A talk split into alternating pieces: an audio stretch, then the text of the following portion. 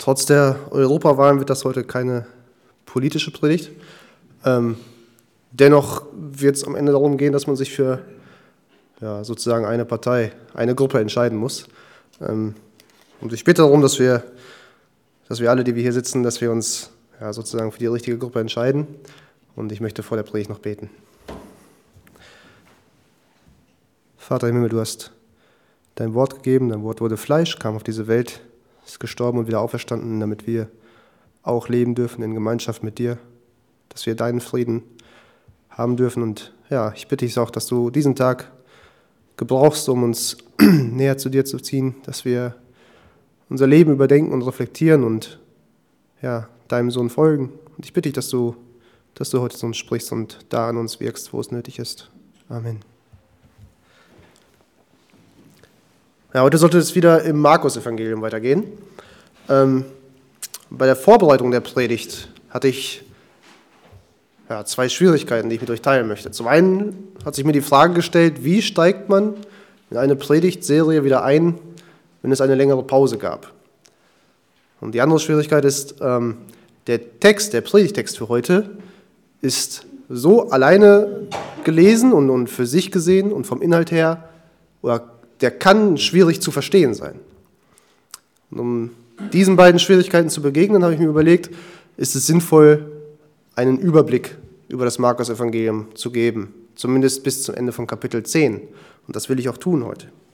und ich denke, dadurch ist es einfacher zu verstehen, wenn wir diesen Kontext sehen, was uns der Predigtext zeigen will und auch, was er nicht sagen will. Und einige erinnern sich vielleicht daran, dass ich, dass ich in, zu einer Predigt im Kapitel 8 ähm, schon einmal das große Bild des Markus-Evangeliums aufgezeigt habe. Ähm, ich will es heute aber noch etwas ja, anders tun, etwas ausführlicher vielleicht an einigen Stellen.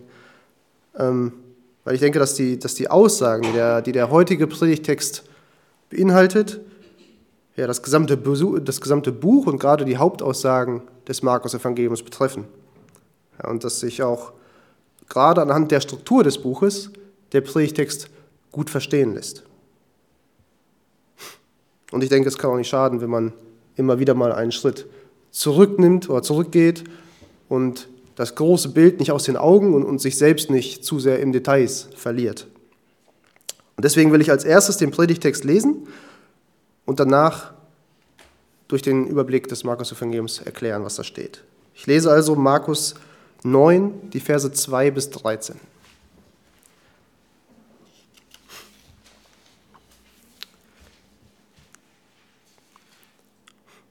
Markus 9, 2 bis 13. Und nach sechs Tagen nimmt Jesus den Petrus und den Jakobus und den Johannes zu sich und führt sie allein beiseite auf einen hohen Berg. Und er wurde vor ihnen verklärt, und seine Kleider wurden glänzend, sehr weiß wie Schnee, wie kein Bleicher auf Erden sie weiß machen kann. Und es erschien ihnen Elia mit Mose, die redeten mit Jesus. Und Petrus begann und sprach zu Jesus, Rabbi, es ist gut, dass wir hier sind. So lass uns drei Hütten bauen, dir eine und Mose eine und Elia eine. Er wusste nämlich nicht, was er sagen sollte, denn sie waren voller Furcht.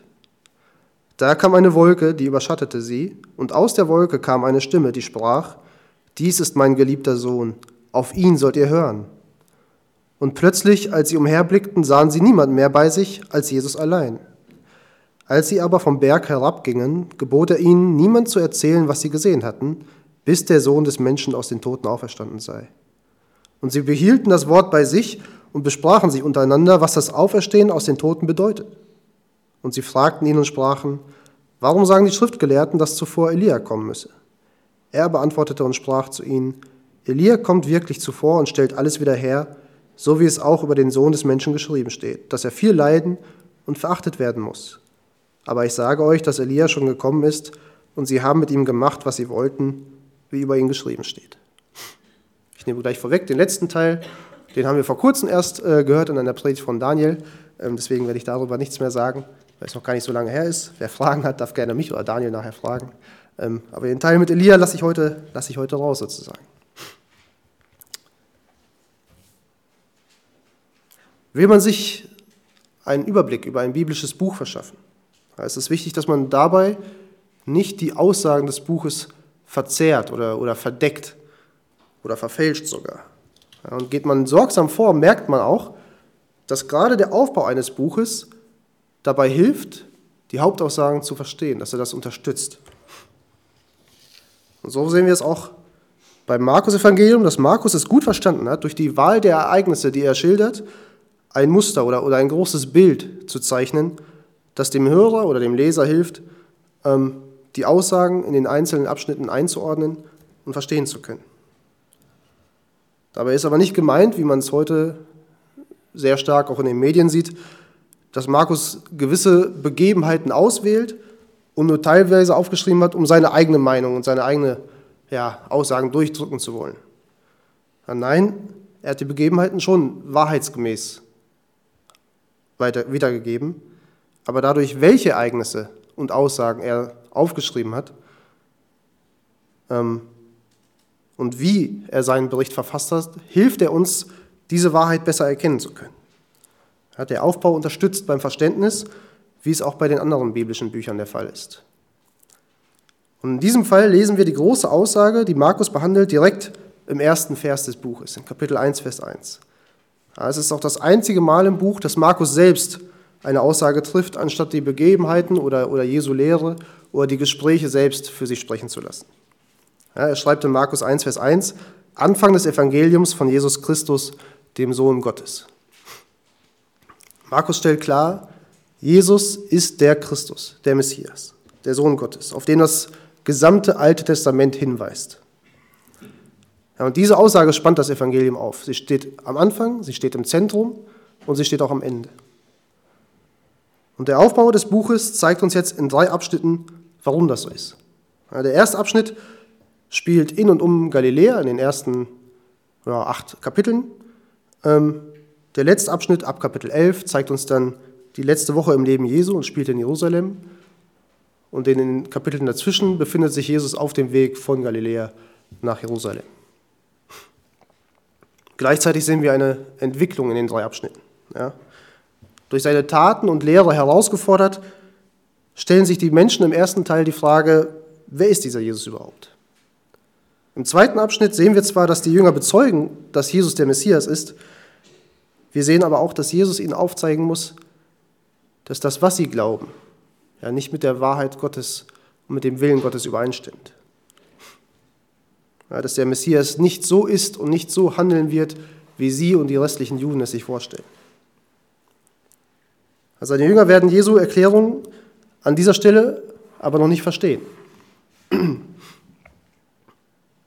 in dem zweiten Abschnitt, ähm, in dieser Spannung zwischen dem einerseitigen Bekennen der Jünger, dass Jesus der Messias ist, gleichzeitig aber dem nicht wirklich verstehen, was Jesus meint, in dieser Spannung befindet sich auch unser Predigtext. Und das, was wir gelesen haben, das, was da passiert, soll den Jüngern genau bei diesen Schwierigkeiten helfen. Im letzten Abschnitt sehen wir dann, dass Jesus sein Werk als Messias vollbringt. Ja, auch wenn seine Jünger das trotz der Erklärung zuvor noch völlig aus der Bahn wirft. Ja, und es gibt noch weitere Punkte, die die einzelnen Abschnitte beschreiben. Äh, aber es soll an dieser Stelle genügen, dass wir, dass wir wissen, dass die drei Abschnitte oder dass wir die drei Abschnitte so im Gedächtnis behalten, dass wir am Anfang sehen, dass Jesus der verheißene Messias ist, in der Mitte verstehen, dass der Messias nicht nach menschlichen Vorstellungen handelt und am Ende sehen, wie der Messias sein Werk vollbringt. Schauen wir uns also die ersten beiden Abschnitte genauer an, von Kapitel 1 bis 10. Um die Ereignisse und seine eigene Aussage einsortieren, einsortieren zu können, zitiert Markus aus Jesaja und Malachi, ja, die gesagt haben, dass Gott einen Boten senden wird, um das Volk Israel auf den König und Retter, auf ihren Messias vorzubereiten. Und dann sehen wir Johannes den Täufer als diesen Botschafter, ja, der für Jesus den Weg bereitet. Und als Zeugnis dessen spricht Gott der Vater selbst äh, und Gottes Geist steigt herab auf Jesus. Das lesen wir in 1, Vers 10 und 11.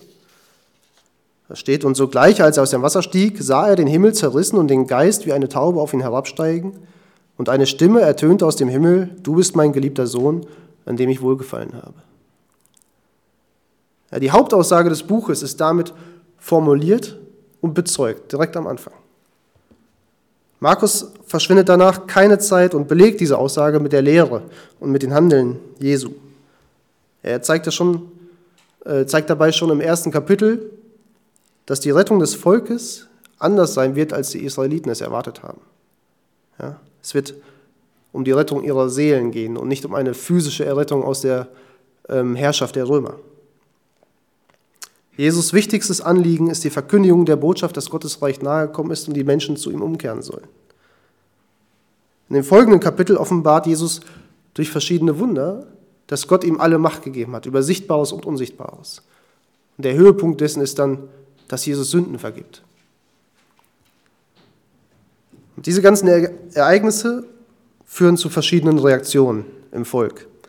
Einige folgten ihm nach, andere fragten sich, wer er überhaupt ist. Und wieder andere, vor allem die religiösen Führer, lehnten ihn ab und behaupteten, dass er seine Macht vom Teufel hätte. In seinen Gleichnissen in Kapitel 4 erklärt Jesus selbst, dass die Menschen unterschiedlich auf sein Wort reagieren werden. Und er zeigt auch, wie das Reich Gottes ist. Und auch hier zeigt er auf, dass es anders sein würde, als die Menschen es erwarten.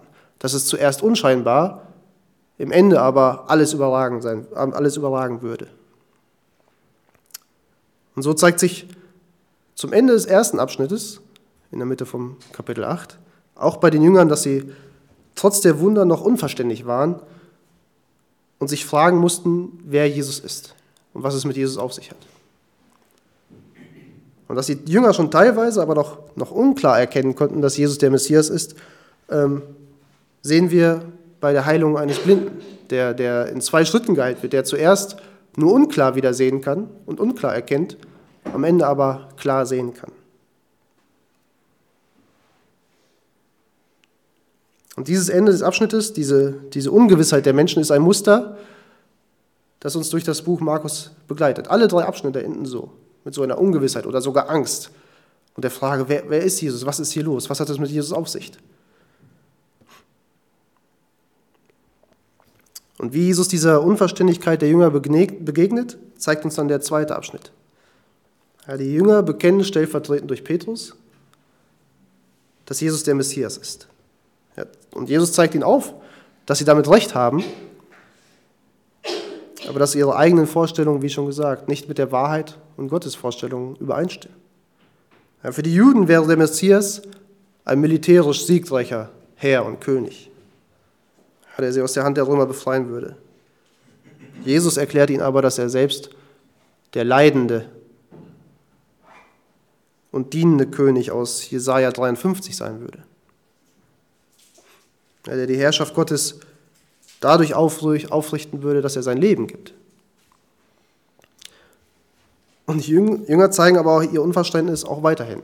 Ja, Jesus hat drei Gespräche mit ihnen, in denen er davon erzählt, wie er leiden und sterben müsste. Und jedes Mal verstehen sie nicht, was, was er damit sagen will.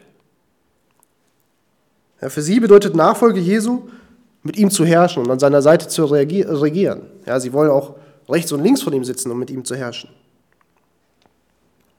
Jesus zeigt ihnen aber auf, dass wahre Nachfolge bedeutet, dem Weg Jesu zu folgen, indem man sein Kreuz auf sich nimmt und sich selbst verleugnet, um Gott zu dienen und ihn in dieser Welt zu bezeugen. Und Jesus fasst seinen Auftrag in dem Schlüsselvers des Buches in Kapitel 10, Vers 45 zusammen. Er sagt, denn auch der Sohn des Menschen ist nicht gekommen, um sich dienen zu lassen, sondern um zu dienen und sein Leben zu geben als Lösegeld für viele. Und wie am Ende des ersten zeigt sich auch am Ende des zweiten Abschnittes Unverständnis und sogar Angst bei den Jüngern. Ja, aufgrund der Dinge, die Jesus hier sagt. Und soweit erstmal der Überblick über die ersten zehn Kapitel des Markus-Evangeliums. Und in diesem zweiten Abschnitt ähm, spielt unser Predigtext, oder findet, äh, liegt unser Predigtext.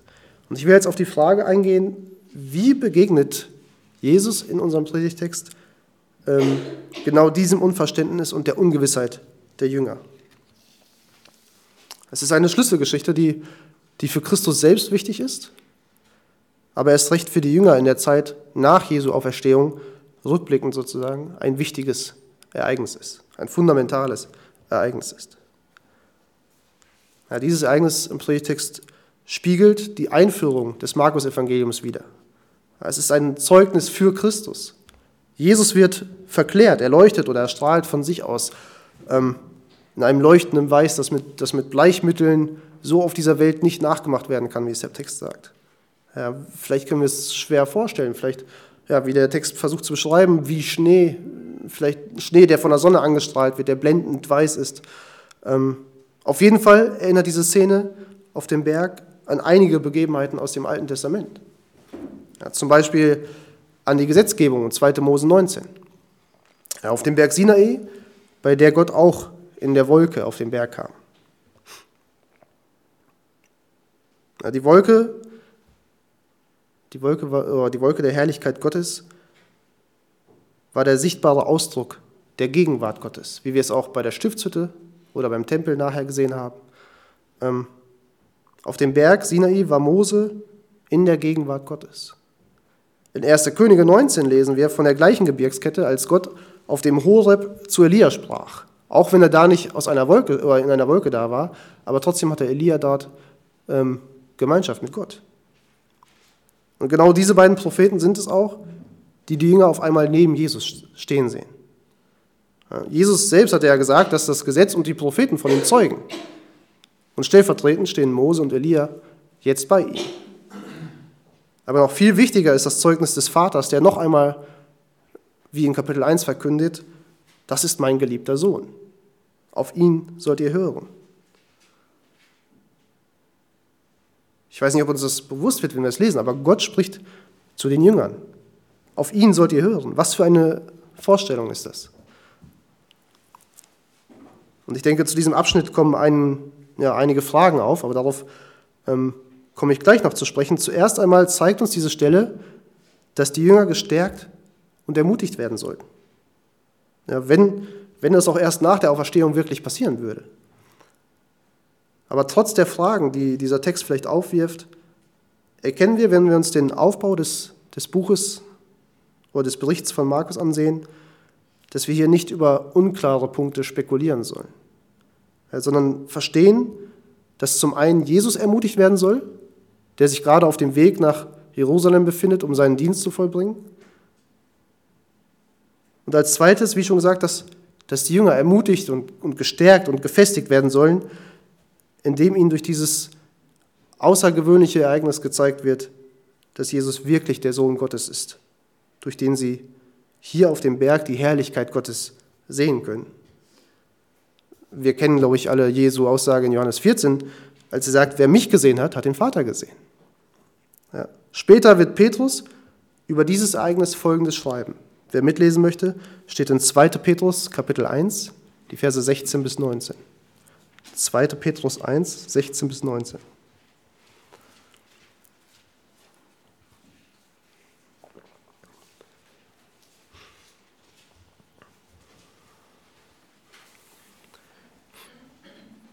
Dort schreibt Petrus, denn wir sind nicht klug ersonnenen Legenden gefolgt, als wir euch die Macht und Wiederkunft unseres Herrn Jesus Christus wissen ließen, sondern wir sind Augenzeugen seiner herrlichen Majestät gewesen.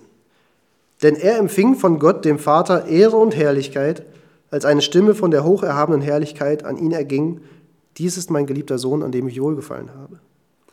Und diese Stimme hörten wir vom Himmel her ergehen, als wir mit ihm auf dem heiligen Berg waren. Und so halten wir nun fest an dem völlig gewissen prophetischen Wort, und ihr tut gut daran, darauf zu achten, als auf ein Licht, das an einen dunklen Ort scheint, bis der Tag anbricht und der Morgenstern aufgeht in euren Herzen. Das Leuchten Jesu an dieser Stelle zeigt in gewissem Maß, ohne dass die Jünger vergehen mussten, die Herrlichkeit Gottes. Wie Petrus hier schreibt, sie sahen Jesu herrliche Majestät. Bei, bei Mose im Alten Testament sahen die Israeliten, nachdem er in der Gegenwart Gottes war, sein, sein Gesicht leuchten. Und, und sie haben weggeschaut, weil sie sich gefürchtet haben.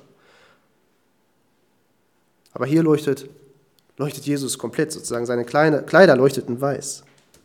Ja, bei Matthäus, im Matthäus-Evangelium, lesen wir, dass sein Gesicht leuchtete wie die Sonne an dieser Stelle. Ja, die, die, Jünger Jesu sahen, oder, ja, die Jünger sahen einen, einen Vorgeschmack auf Jesu göttliche, Majest, äh, auf Jesu göttliche Natur, seine, seine herrliche Majestät, wie es Petrus schreibt. Ich denke, die, die Herrlichkeit Gottes ist eine eigene Predigt wert. Ähm, Aber so die göttliche Natur zu erleben, oder die, die göttliche Herrlichkeit zu erleben und von, von ihr umgeben zu sein, war ein unglaubliches Zeichen für die Jünger. Und auch für uns ist diese, diese Begebenheit ein, ein unglaubliches Zeugnis, aber gleichzeitig auch eine Herausforderung. Eine Herausforderung, wenn wir davon lesen. Auch wenn wir häufig verleitet sind, über Unbekanntes zu spekulieren, gerade bei Texten, die, die etwas so Außergewöhnliches zeigen, ähm, hoffe ich, dass wir das Wesentliche nicht übersehen.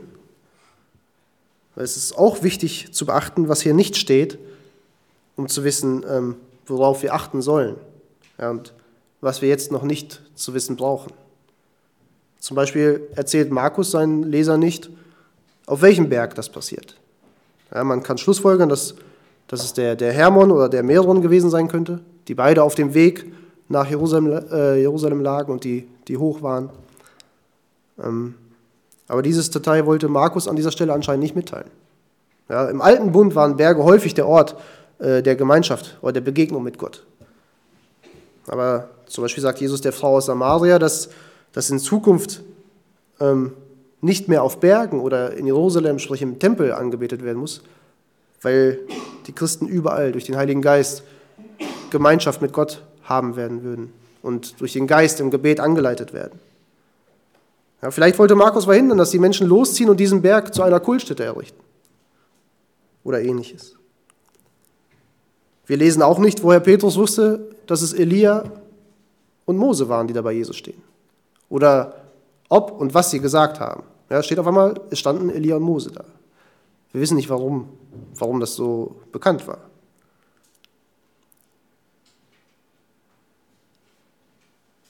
Wir können vermuten, wie ich, wie ich es auch vorher schon gesagt habe, dass sie Zeugen waren, damit die Jünger gestärkt werden.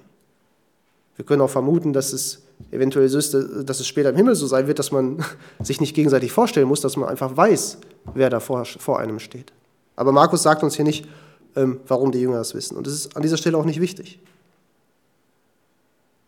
Es wurde durch Mose und Elia aber auch gezeigt, was wir in Matthäus 22 lesen, ähm, wo steht, Gott ist aber nicht ein Gott der Toten, sondern der Lebendigen.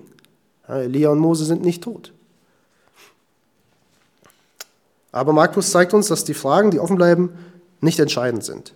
Entscheidend ist, dass die Jünger erkennen sollten, dass das Bekenntnis wahr ist, das, das Petrus in Kapitel 8, Vers 29 ausgesprochen hat, dass Jesus der Christus ist.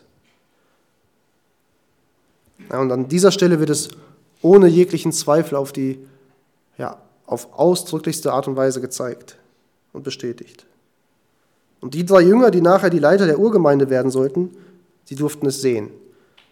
Ja, und von, ihnen heißt es schon in Markus 9, Vers 1, und er sprach zu ihnen, wahrlich, ich sage euch, es stehen einige hier, die werden den Tod nicht schmecken, bis sie das Reich sehen, oder bis sie sehen, das Reich Gottes kommen mit Kraft.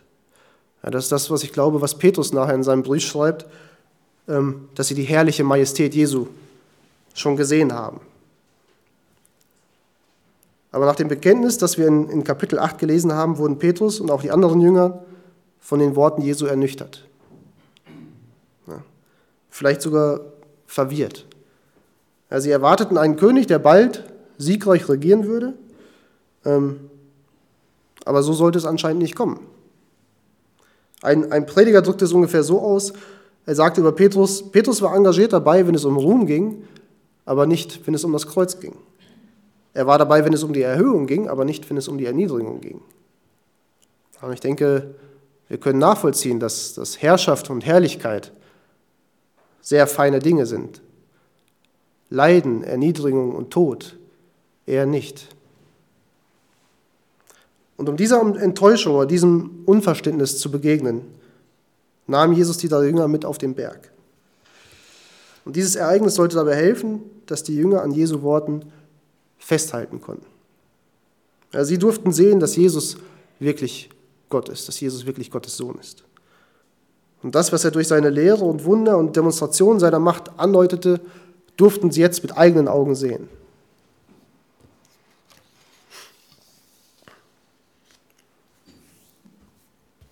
Ja, wir lesen heute davon, konnten es aber selber nicht sehen.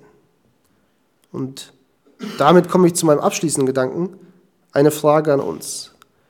Nach so einem Ereignis Da kann ein Mensch doch nicht anders, als nur noch mit seinem ganzen Leben Gott zu dienen, oder? Aber schauen wir uns Petrus an. Ja, wie hat er gehandelt, nachdem er diese Situation erlebt hat? Bei der Gefangennahme Jesu wollte er mit dem Schwert verhindern, dass es soweit kommt. Bei der Verhörung oder Anhörung Jesu leugnet er dreimal, dass er Jesus kennt. Anscheinend hatte dieses wunderbare Ereignis zunächst gar keine Auswirkung auf ihn, auf sein Verständnis, auf sein Handeln. Aber schauen wir weiter. Wie, sie, wie sah es nach der Auferstehung und vor allem nach Pfingsten aus? Ja, Petrus war bereit, für Jesus zu leiden. Er verleugnete sich selbst und diente Gott mit seinem ganzen Leben und war am Ende auch bereit, sein Leben zu verlieren, anstatt Christus zu verleugnen. Ja, was, für, was für ein Unterschied. Und ich glaube, auch heute behaupten noch viele Menschen, wenn ich ein, ein Wunder sehen würde oder etwas ähnliches, dann würde ich auch glauben. Und vielleicht beten auch viele Christen für ihre ungläubigen Bekannten, dass sie sagen, Gott, zeige ihnen ein Wunder, offenbare dich ihnen auf eine andere Art und Weise als, als durch dein Wort, ähm, damit sie glauben. Wir sehen aber an Petrus und auch an den anderen Jüngern, dass selbst als sie die Herrlichkeit Gottes durch Christus gesehen und die Stimme des Vaters gehört haben, sie noch nicht bereit waren, Jesus bis zum letzten Schritt zu folgen. Erst als sie die Auferstehung bezeugen konnten und vom Heiligen Geist erfüllt waren, waren sie bereit, durch die Kraft Gottes ihm auch zu dienen. Und jetzt ist die Frage, wie sieht es bei uns aus? Und ich denke, wenn hier jemand zum, zum Gottesdienst kommt, dann kann ich davon ausgehen, dass er grundsätzlich keine Abneigung gegen den Glauben an sich hat. Und deswegen gibt es drei Personengruppen, ähm, mit denen wir uns vergleichen können. Wie ich am Anfang gesagt habe, drei Gruppen, zwischen denen wir wählen können. Ähm, aber jeder hier im Raum muss sich die Frage selbst stellen. Gleiche ich der ersten Gruppe, den religiösen Führern, die ihre eigene Religion gelebt haben? Sie behaupteten, fromm zu sein, aber von Jesus und seinem Herrschaftsanspruch über Leben wollten sie nichts wissen. Sie werden am Ende des Tages genauso von Gott gerichtet werden wie alle anderen Ungläubigen. Oder gleiche ich den Jüngern, wie, wir sie, wie wir sie hier im Predigtext finden. Ja, sie folgten Jesus, aber aufgrund ihrer eigenen Vorstellungen. Jesus auf dem Weg zu folgen, den, den er ihnen durch, ihr, durch sein Leben zeigte, war nichts für sie. Ehre und Ruhm und ewige Herrschaft mit Gott hörten sich gut an. Aber Selbstverleugnung, Leiden, Erniedrigung und sogar Gehorsam bis zum Tod stieß bei ihnen auf Unverständnis. Vielleicht hat sich das im Laufe unseres Lebens aber auch geändert. Vielleicht waren wir so ähm, voll der Liebe zu Christus und waren bereit, alles für ihn aufzugeben. Aber im Laufe des Lebens sind wir vielleicht lau geworden und haben den Heiligen Geist gedämpft. Und ja, vielleicht leben wir jetzt kein Leben, äh, in dem wir bereit sind, Christus auf seinem Weg zu folgen. Dann hoffe ich, dass wir, dass du zu Gott betest, dass er dich durch seinen Geist leitet und dir die Kraft schenkt, Jesus auf seinem Weg zu folgen. Ja, wir kennen es ja bei unseren Körpern. Wenn ich, ähm, wenn ich meinen Körper nicht pflege, wenn ich Bewegung, Anstrengung, gute Nahrung vermeide, dann leidet mein Körper darunter. Aber sehen wir es auch in unserem geistlichen Leben, dass wenn wir geistliche Anstrengung, geistliche Nahrung vermeiden, dass auch unser geistliches Leben darunter leidet. Und ich hoffe, dass wir alle danach streben, der dritten Gruppe zu gleichen, die hier im Predigtext noch nicht zu sehen ist, aber von der ich gerade gesprochen habe. Ähm, die Jünger nach der Auferstehung und nach Pfingsten. Ähm, dass wir uns von, von Gott leiten lassen, aber nicht passiv bleiben, sondern uns selbst verleugnen und, und Jesus auf seinem Weg folgen. Ähm, dafür möchte ich zum Schluss noch beten.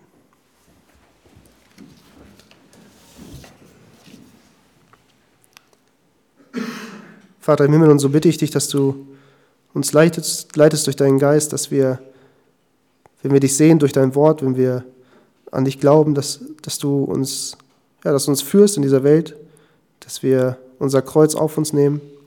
Und ich bitte dich, dass du uns die Kraft dafür schenkst, dass, wir, dass du uns die Liebe schenkst, dass wir die Welt sehen, wie, wie du sie siehst, dass wir, hm, dass wir die, die, die Begebenheiten, die du schenkst, dass wir sie wahrnehmen, um Zeugnis zu sein. Und so bitte ich dich, dass du uns in der Gemeinschaft stärkst, dass wir einander helfen, diesen Weg zu gehen und dass du aber uns auch jeden Einzelnen im Alltag bewahrst und führst, dass wir dich im Alltag auch verherrlichen können. Amen.